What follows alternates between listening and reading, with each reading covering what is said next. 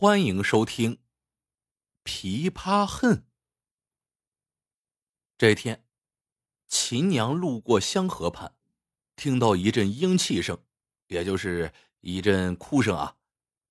她挥手落轿，在一株柳树下见到了一对落魄姐妹。虽是蓬头垢面，却掩不住女儿家的颜色，就长得特别好看。秦娘暗喜。于是上前搭话。姐妹俩呢，便把家丑内情告诉了秦娘。秦娘很是同情，便生出了要带走他们的想法。见秦娘一脸的慈祥，姐妹俩呢也没有多想，就跟她去了。姐妹俩跟秦娘走进了一家春花院。当二人得知春花院是个妓院的时候，为时已晚。姐姐陈诗心生怨恨，摘下插在头上的一只刻着蜈蚣的银簪，愤怒的在脸上划了一痕。霎时，她光鲜的脸上宛若盘着一只蜈蚣，丑陋无比。秦娘看到陈诗的刚烈之后，只好让人教授她弹琵琶。妹妹陈慈目睹姐姐的举动之后，并未落泪，只是叹了口气。为了保全姐妹俩，陈慈接受了秦娘的歌舞调教。两年以后，陈诗的琵琶弹奏的出神入化，陈慈则是一位俏女子，她的舞技技压群芳，一时间，姐妹俩在香河两岸声名鹊起。这日，春花院来了一位公子，自称白雾生。是个阔气的主啊！秦娘喜笑颜开，特意引他上了二楼的小静轩。白雾生看着窗外的香河水，叹道：“听说春花院有个女子琵琶弹得好，就听听吧。”秦娘一惊：“白公子只听琵琶曲，不看琵琶舞吗？”正是。白雾生笑道：“自从陈诗、陈词挂出招牌之后，都是姐妹随行，双辉增色。陈词貌美如花，看客并没有要强行摘下陈诗头上的遮云衫。如今这白雾生指点了陈诗来弹奏琵琶曲。秦娘怕白雾生若强行揭开遮云衫，陈诗脸上的血蜈蚣伤疤。”便会暴露，一旦惹恼了客人，如何是好啊？秦娘请白雾生稍安，便去把姐妹俩找来商量。突然间，陈慈想出一计，要秦娘引白雾生到听雨轩，那儿呢有一扇偌大的四七屏，然后让陈师藏在四七屏内真弹，陈慈呢则在外假弹。这个大胆的移花接木之计让秦娘大吃一惊，不过呢，还是首肯了。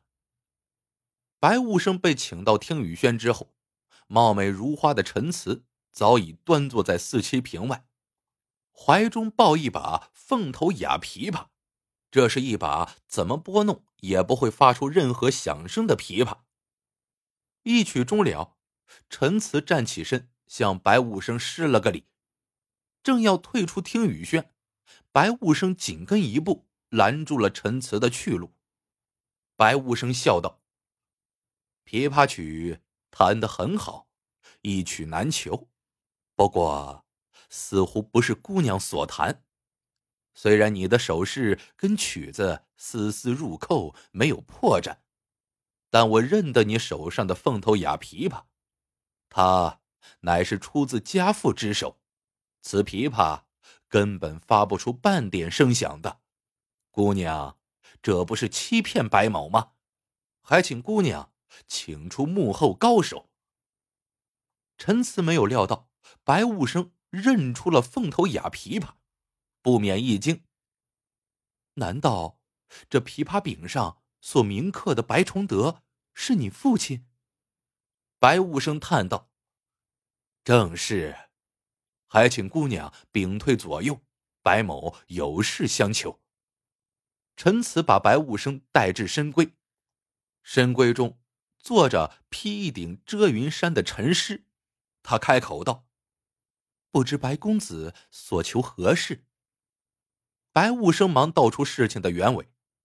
他父亲白崇德以制琵琶闻名于世，一个月前，边城刺史突然派卫兵前往白家，请走了白崇德。到了之后。白崇德才得知，有人送给刺史一段木材，乃是取自雪峰山下的一株药炮梧桐，极其的珍贵。刺史夫人司马氏是个琵琶迷，想让他用这木材做成琵琶。白崇德经过几个月的辛苦，终于制成了一把上等琵琶。然而，压在几百年积雪下的药炮梧桐。在制造的过程中，却释放出了层层冰气，使得白崇德的一双手失去了知觉。照理说，琵琶造好了，工匠就可以走了，但司马氏却迟迟不肯放走白崇德。原来，琵琶行有个规矩：琵琶完工之后，造弦师要先为琵琶开弦压惊，琵琶才能归顺于它的主人。白崇德如今双手失去知觉，有心无力，开拨不了琵琶。司马氏就把白崇德囚在牢狱。白无生请求司马氏放了其父白崇德，司马氏却要他找一个年轻貌美、琴技高超的女子去为那把琵琶开弦。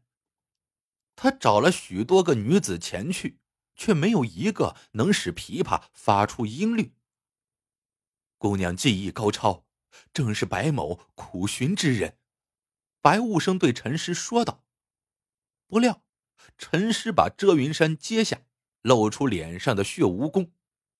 白雾生见到陈师的花脸，心就凉透了。陈师却宽慰道：“请白公子放心，三天后我会恢复容貌。不过，小女子也有个请求，传闻。”琵琶王白家有曲《琵琶魂》，小女子想习得一二。白无生点头，问陈师为何想学《琵琶魂》。陈师横眉道：“白公子记得数年前的铁河惨案吗？”说起铁河惨案，无不让人惊魂。陈师的父亲陈寨只是个来往金国的商人。因为家业巨大，刺史命密探窃得一份与金国互通的假文书，栽赃于陈寨藏银卷的铁盒中，以叛国奸细之罪抄了陈家。陈寨含冤而死，而陈寨的女儿陈师和陈慈当时不在家中，从而侥幸的逃脱了官衙的拘捕，流落至香河畔。姑娘若能恢复容貌。答应去救家父，白某自然奉上琵琶魂。三日后，陈师脸上果然没有了血蜈蚣伤痕。原来呀，那只银簪乃是金国一位民间神医赠给陈寨的，非常的诡异。银簪划破哪儿哪儿呢，就会结一层血蜈蚣伤疤，看似真伤疤，只要用特制的药水擦洗。三日后就可以恢复原貌。这日，司马氏见白雾生带来一个年轻貌美的女子，就拿出一把琵琶让他来试弹。陈师淡定自若，接过琵琶弹拨起来。陈师技艺不俗，司马氏特令下人把那只冰封的琵琶抱了出来。陈师把琵琶抱在怀中，遂感凉气逼人。这么冰的琵琶是开不了弦的，他让司马氏屏退男丁，叫女士围了一个圆帐，然后脱下身上的衣饰，与琵琶交抱在一起。司马氏见圆帐内升起了阵阵水汽，不一会儿，水汽凝成冰云，飘出刺史府。冰云飘走之后，陈师已穿戴齐整，命人撤掉了圆帐。司马氏见陈师怀中的琵琶已然涂上了一层红霞，用手一摸，琵琶竟烫得吓人。司马氏喜不自禁，特令陈师赶快为琵琶开弦。陈师却抱着琵琶端坐不动。司马氏再催，陈师有板有眼道：“这么隆重的开弦仪式，刺史大人不出来压阵吗？”闻听此言，刺史大人立马跨了出来。刚刚他可是躲在楼上一饱了眼福啊，这么冰清玉洁的处子之身，早已让他蠢蠢欲动。陈师望了一眼和司马氏并坐的刺史，含羞一笑，遂扬起手，手指落处，琵琶果然发出第一声响，是金戈铁马声；第二声响是风吹竹林声；第三声响是惊涛拍岸声；第四声响是烈焰呼啸声；第五声响是。天崩地裂声。